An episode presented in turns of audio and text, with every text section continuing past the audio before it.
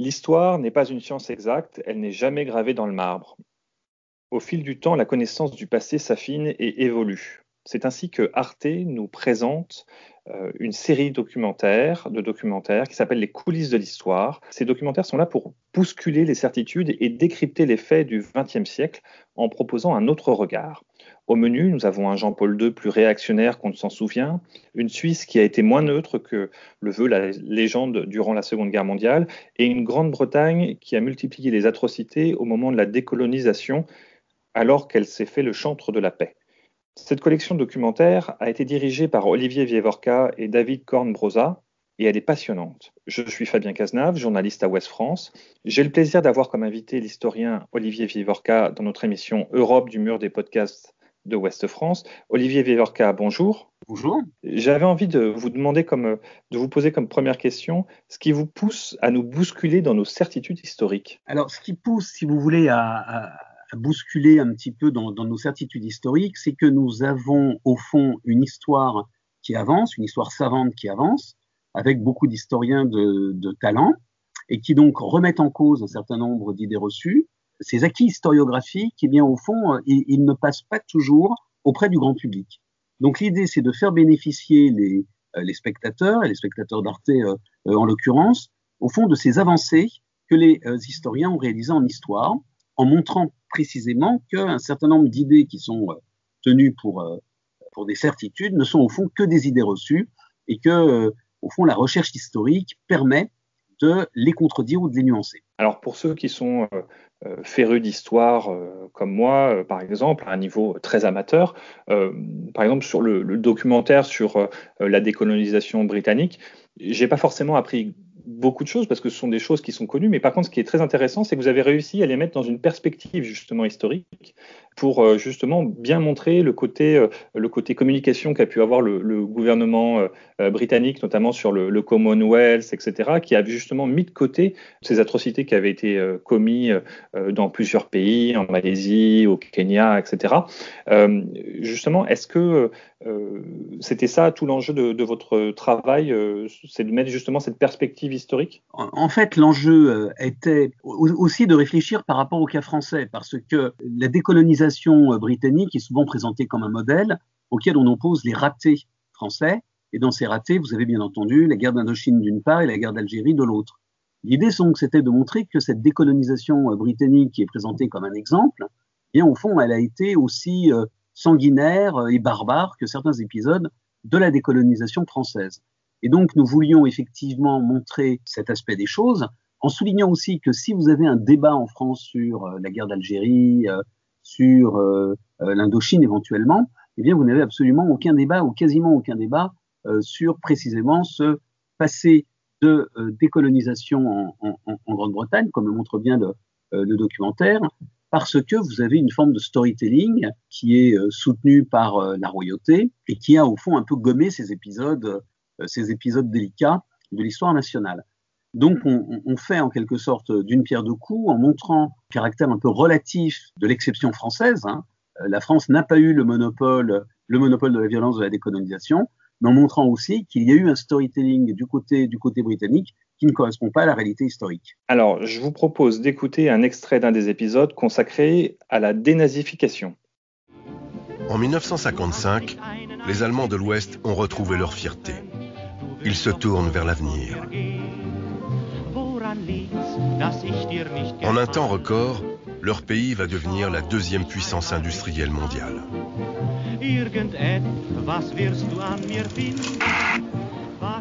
La reconstruction démocratique, sous ses allures respectables, a offert une seconde carrière aux élites nazies, qui composent jusqu'à 77% des personnels des ministères de la Défense et de l'économie.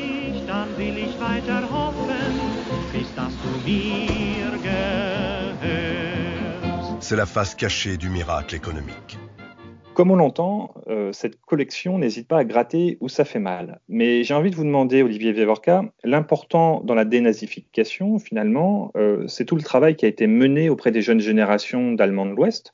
On voit que ce travail n'a pas été fait euh, à l'Est notamment, et comme par hasard, c'est là que l'extrême droite allemande fait ses meilleurs scores. Est-ce que finalement, le, tout le travail justement de, de retour sur euh, la dénazification. Elle n'a pas été plus efficace à l'ouest qu'à l'est. Si l'on entend euh, par dénazification un processus d'éducation, il est évident que ce processus euh, éducatif n'a pas eu lieu à l'est, tout simplement parce que la République démocratique allemande estimait qu'elle n'était pas comptable des crimes commis par le nazisme, qu'elle n'avait donc pas, au fond, à, solder cette, cette dette, ce qui explique d'ailleurs aussi qu'elle n'est pas indemnisée les euh, victimes euh, du nazisme. Donc, dans une certaine mesure, oui, cela a été euh, mieux fait en Allemagne et l'extrême droite est moins forte.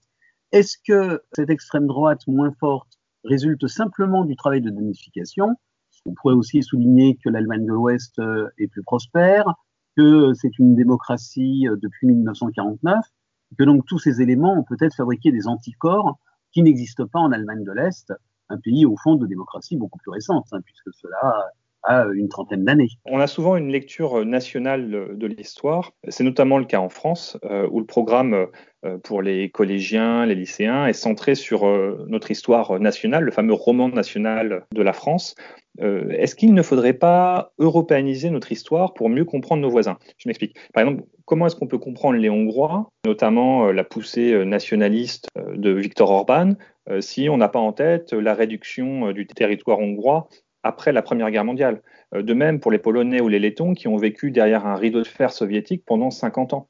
Est-ce que justement on n'a pas besoin de leur regard à eux sur ces périodes historiques importantes pour mieux les comprendre aujourd'hui et mieux comprendre le monde auquel nous faisons face aujourd'hui? Alors, je, ne suis pas sûr, je ne suis pas très au fait des, programmes, mais je ne suis pas sûr que les programmes en histoire euh, se centre sur la France. Il y a au contraire, euh, je pense, tout un ensemble de pays ou de périodes sur les totalitarismes, sur les États-Unis, sur l'Union soviétique qui sont étudiés.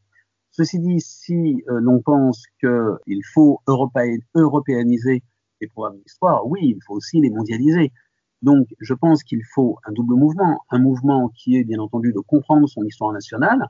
Donc, l'histoire nationale est importante mais en même temps replacer cette histoire nationale dans un contexte global, c'est-à-dire un, contexte européen et un contexte mondial, aide à la fois à mieux la comprendre, cette histoire nationale, mais aussi à mieux comprendre l'histoire des autres, et donc à mieux saisir, au fond, les grandes évolutions contemporaines et de ce point de vue, les exemples que vous avez donnés sont tout à fait parlants. Souvent, quand on interroge les eurodéputés qui sont euh, au Parlement européen, euh, certains élus français euh, nous disent souvent que, bah, en fait, quand ils sont confrontés aux souvenirs mémoriels de, certains élus, par exemple en Lituanie, dont la famille a été déportée dans des goulags, dans des goulags, par exemple, c'est des, des, choses auxquelles ils n'étaient pas du tout confrontés. Et effectivement, on a bien tous, tous les lycéens, tous les collégiens on a étudié euh, la question euh, durant la seconde guerre, l'après-seconde guerre mondiale et l'arrivée d'un rideau de fer, mais on a très peu senti ce que ça voulait dire concrètement euh, derrière, alors que pour les gens qui ont vécu en Europe orientale et centrale, eux, pour, pour le coup, c'est très très vivant. Est justement, est que, comment est-ce qu'on pourrait faire pour créer ce pont entre justement ce ressenti, par exemple sur cette période-là, du côté de l'Europe de l'Est, et ce que les gens de l'Ouest apprennent Je crois que vous avez, euh, vous avez raison, parce que c'est très difficile pour nous de comprendre euh, ce qu'a vécu et, ce qu'est la mémoire pour, vous citer les Lettons, les Lituaniens, mais on pourrait aussi citer les Polonais, les Grecs ou les Russes. Et de ce point de vue, effectivement, eh il faut essayer de, de, contribuer à une meilleure connaissance de l'autre. Les documentaires télévisuels y participent, et vous avez aussi les voyages, les films, euh, les musées, les romans, les échanges. Hein. De ce point de vue, euh, incontestablement, Erasmus est une très grande réussite qui permet justement de mieux comprendre la culture de l'autre. Ceci dit, ce, problème est, un problème éternel.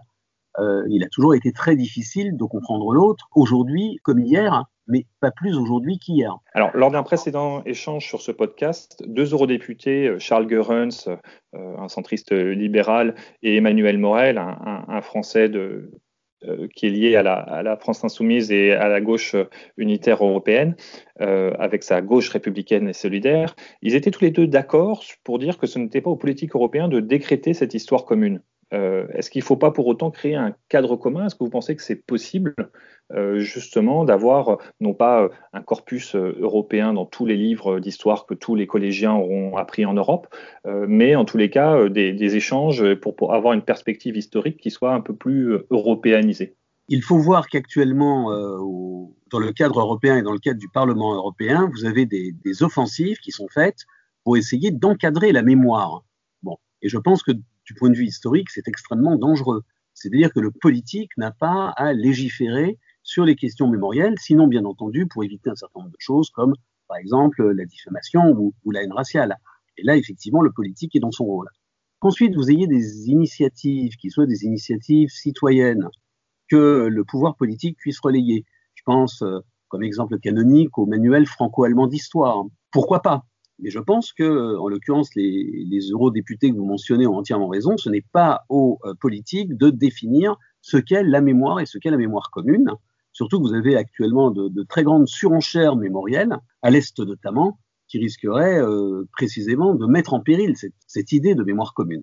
Donc, je suis extrêmement sceptique et, méfiant par rapport à ce type d'initiative. Merci beaucoup, euh, Olivier Vivorca. C'était l'émission Europe du mur des podcasts de Ouest France. Je vous invite à regarder euh, la collection documentaire euh, Les coulisses de l'histoire avec six épisodes inédits à partir de janvier 2021 qui vont être diffusés sur Arte. merci beaucoup et puis je vous dis à bientôt sur l'émission Europe. Au revoir. Merci.